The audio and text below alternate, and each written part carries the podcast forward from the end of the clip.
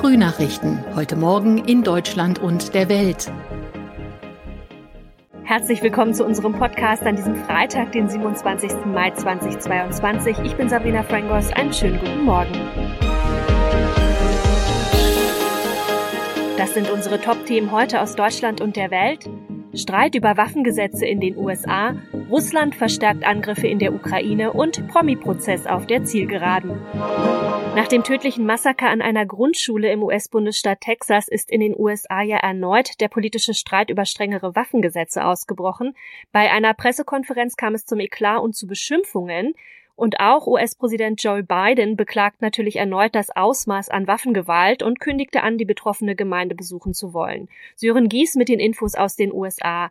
Tut sich denn eigentlich irgendwas im Streit über strengere Waffengesetze? Ja und nein. Der Senatsfraktionschef der Demokraten Chuck Schumer hat gleich zwei Gesetzesvorlagen für verschärfte Überprüfungen von Waffenkäufern vorgestellt, aber das ist reiner Aktionismus, weil völlig klar ist, dass die Republikaner um Mitch McConnell nicht mitspielen werden. Schumer selbst gibt zu, dass ähnliche Anläufe in der jüngeren Vergangenheit Vergangenheit immer an der republikanischen Blockade gescheitert sind. Und das gleiche Polittheater wird sich in den kommenden Tagen auch in der anderen Parlamentskammer abspielen, dem Repräsentantenhaus. Da wird sich wieder mal gar nichts tun, aber beide Seiten können das prima im Wahlkampf nutzen. Es ist ein zutiefst zynisches Trauerspiel. Nun werden ja auch immer mehr Einzelheiten bekannt, wie zum Beispiel der zeitliche Ablauf der Tragödie. Gibt es denn inzwischen auch Erkenntnisse zu einem Motiv? Nein, da tappen die Ermittler total im Dunkeln. Man sollte da wohl auch keine großen Fortschritte erwarten. Der Todesschütze war nämlich anscheinend geradezu die Verkörperung der Wortkarten Kargheit. Entsprechend hat sich selbst sein Großvater in einem Fernsehinterview geäußert. He, he sein Enkel sei sehr ruhig gewesen, habe kaum gesprochen und richtige Konversationen hätten einfach nicht stattgefunden und das, obwohl der junge Mann seit einiger Zeit bei seinen Großeltern gewohnt hatte. Es gibt ja wohl auch eine Verbindung nach Deutschland, genauer gesagt nach Hessen. Was hat es denn damit eigentlich auf sich? Ja, diese Verbindung scheint eher zufälliger Natur zu sein. Der Schütze und ein 15 Jahre altes Mädchen aus Frankfurt waren sich vor reichlich zwei Wochen offenbar im Internet über den Weg gelaufen, wenn man so will, bei einer Social-Media-App, von der ich mal ganz stark annehme, dass es sich um Facebook handelt. Seitdem hatten sie einen regen regen Austausch samt täglichen FaceTime-Videoanrufen. Sie sagt, er habe happy auf sie gewirkt in den Gesprächen und sie in Deutschland besuchen wollen. Da wurden wohl sogar schon Pläne geschmiedet. Im Osten der Ukraine verstärkt die russische Armee offenbar ihre Angriffe und auch Russland berichtet von Angriffen aus der Ukraine. Ulf Mauder ist in Kiew und weiß mehr. Ja, drei Monate Krieg in der Ukraine. Wie ist denn der Alltag in Kiew zurzeit? Tatsächlich sind inzwischen wieder viele Menschen in die Stadt zurückgekehrt. Zwar meint Bürgermeister Klitschko, die Menschen sollten lieber noch bleiben, wo es sicherer ist. Aber in der Metro zum Beispiel ist es im Berufsverkehr schon wieder rappelvoll. Die Menschen essen auch in den Restaurants und in Cafés. Die Sommerterrassen sind geöffnet geöffnet. Es ist also stellenweise wenig zu spüren davon, dass das Land im Krieg ist. Dabei ist vor allem in Kiews Vororten viel zerstört, aber auch hier in der Stadt sind Gebäude von russischen Raketen getroffen worden und das ist durchaus alles sichtbar. Die Menschen versuchen ja, so gut es geht, in einer Kriegssituation zu leben, gehen also arbeiten, einkaufen. Wie steht's denn aber eigentlich mit der allgemeinen Versorgung, also mit Lebensmitteln oder auch Strom? Ja, es gibt weiter jeden Tag Luftalarm, weil hier in der Hauptstadt Militärobjekte und Kommandostellen sind, die potenziell immer Ziele russischer Raketen sind. Die Versorgung mit Lebensmitteln ist gut, aber die Menschen klagen vor allem, dass es kein Benzin gibt. Notfalls will ja jeder mit dem Auto flüchten können und das ist im Moment nicht möglich. Es gibt auch viele Stromausfälle und am Abend wird immer noch schlagartig alles ruhig, weil es hier eine Sperrstunde gibt. Nachts sollte sich niemand auf der Straße aufhalten halten. Und wie erleben die Menschen vor Ort derzeit die Situation? Also haben die überhaupt noch Hoffnung auf einen schnellen Waffenstillstand? Der Krieg geht an niemanden spurlos vorbei. Die Gefahr ist weiter allgegenwärtig. Die Hauptstädter bangen vor allem um ihre Landsleute im Osten des Landes, die ja unter ständigem Beschuss russischer Truppen stehen. Viele hier in der Hauptstadt haben selbst Luftangriffe erlebt, zum Beispiel in der Metro Schutz gesucht. Die Hoffnung auf ein Ende des Krieges gibt es natürlich, aber diejenigen, die ich gesprochen habe, machen sich auch wenig Illusionen, dass Kremlchef Putin das Land jetzt einfach in Ruhe lässt. Vor allem ist die Angst vor dem Winter groß, weil Russland dann den Gashahn abdrehen könnte. Seit sechs Wochen liefern sich die Hollywood-Stars Johnny Depp und Amber Heard vor einem US-Gericht ja eine Schlammschlacht. Dabei geht es ja auch um Vorwürfe von Gewalt und Missbrauch. Jetzt läuft allerdings der Countdown im Rosenkrieg. Heute werden nämlich die Abschlussplädoyers erwartet. Und dann geht der Fall an die sieben Geschworenen. Tina Eck ist in den USA und weiß mehr. Ab nächster Woche Dienstag berät ja nun die Jury. Ist denn ein Trend zu erkennen? Also ja, wäre Depps Karriere zum Beispiel besiegelt, wenn Hurt jetzt Recht bekommt?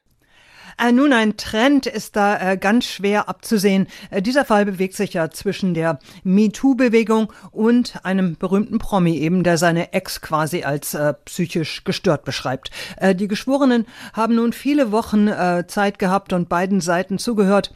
Aber wie und wann sie entscheiden werden, das steht wirklich in den Sternen.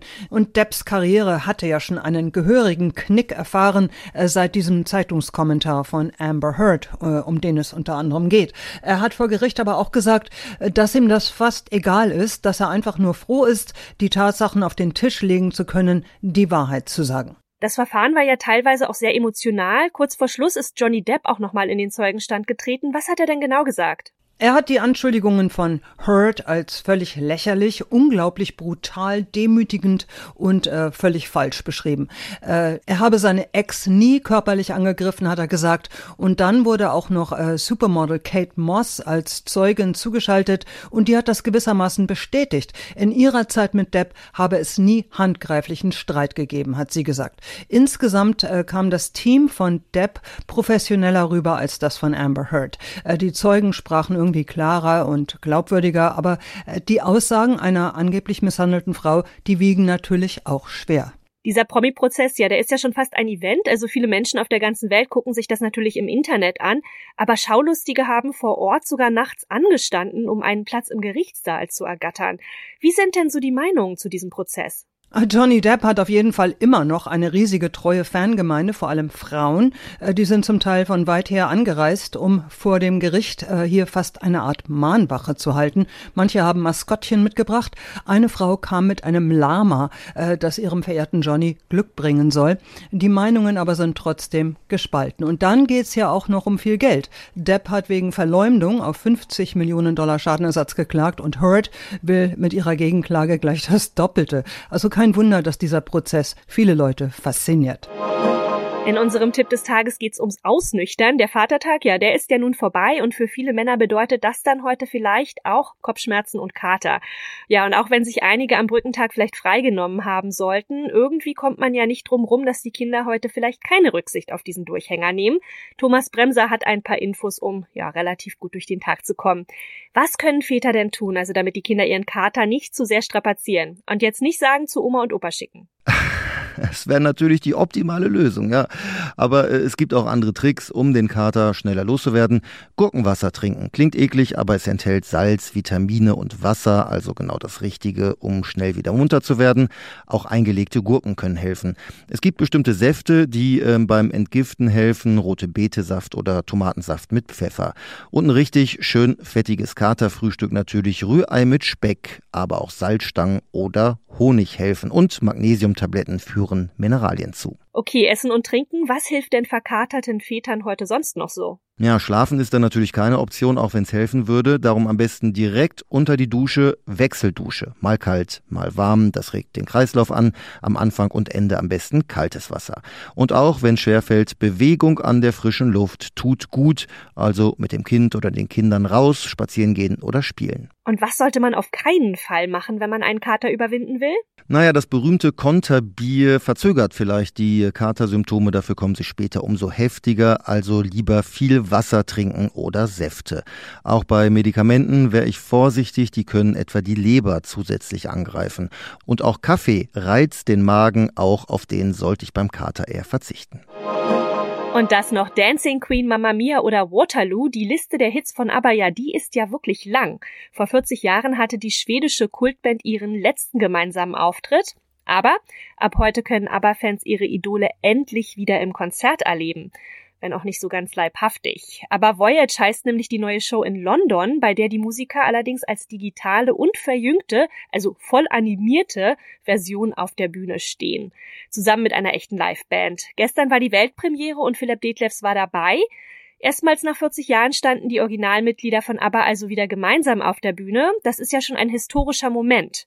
Mit vielen prominenten Gästen im Publikum, nehme ich an. Ja, der schwedische König Karl Gustav zum Beispiel mit seiner Frau Silvia. Die haben beide sogar getanzt während der Show.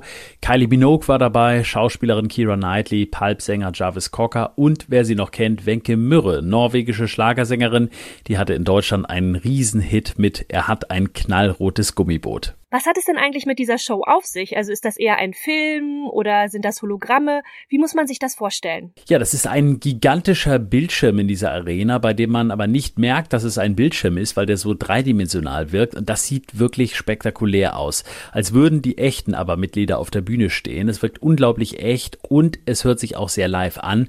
Der Gesang kommt zwar vom Band, von alten aber Studioaufnahmen, aber dazu spielt eine zehnköpfige Liveband und das vermischt sich wirklich so gut, dass man das Gefühl hat, dass man ein echtes Live-Konzert erlebt. Nur, dass Björn, Benny, Agneta und Frieda eben nicht Anfang Mitte 70 sind, sondern um die 30, als sie gerade auf ihrem Karrierehöhepunkt waren. Und wie wird das Ganze technisch gemacht?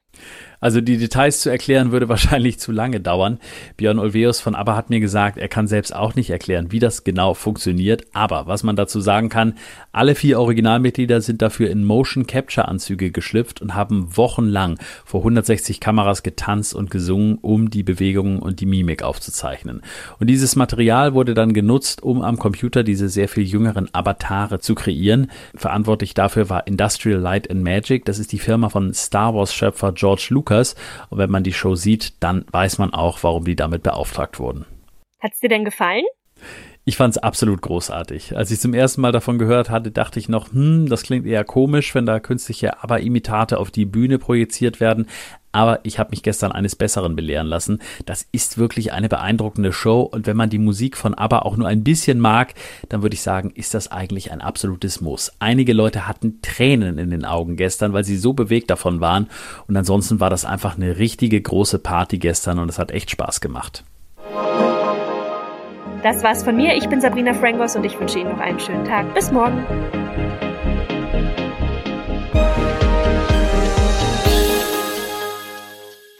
Das waren die Frühnachrichten. Mehr Infos und unsere lokalen Top-Themen auf aachenerzeitung.de und aachenernachrichten.de.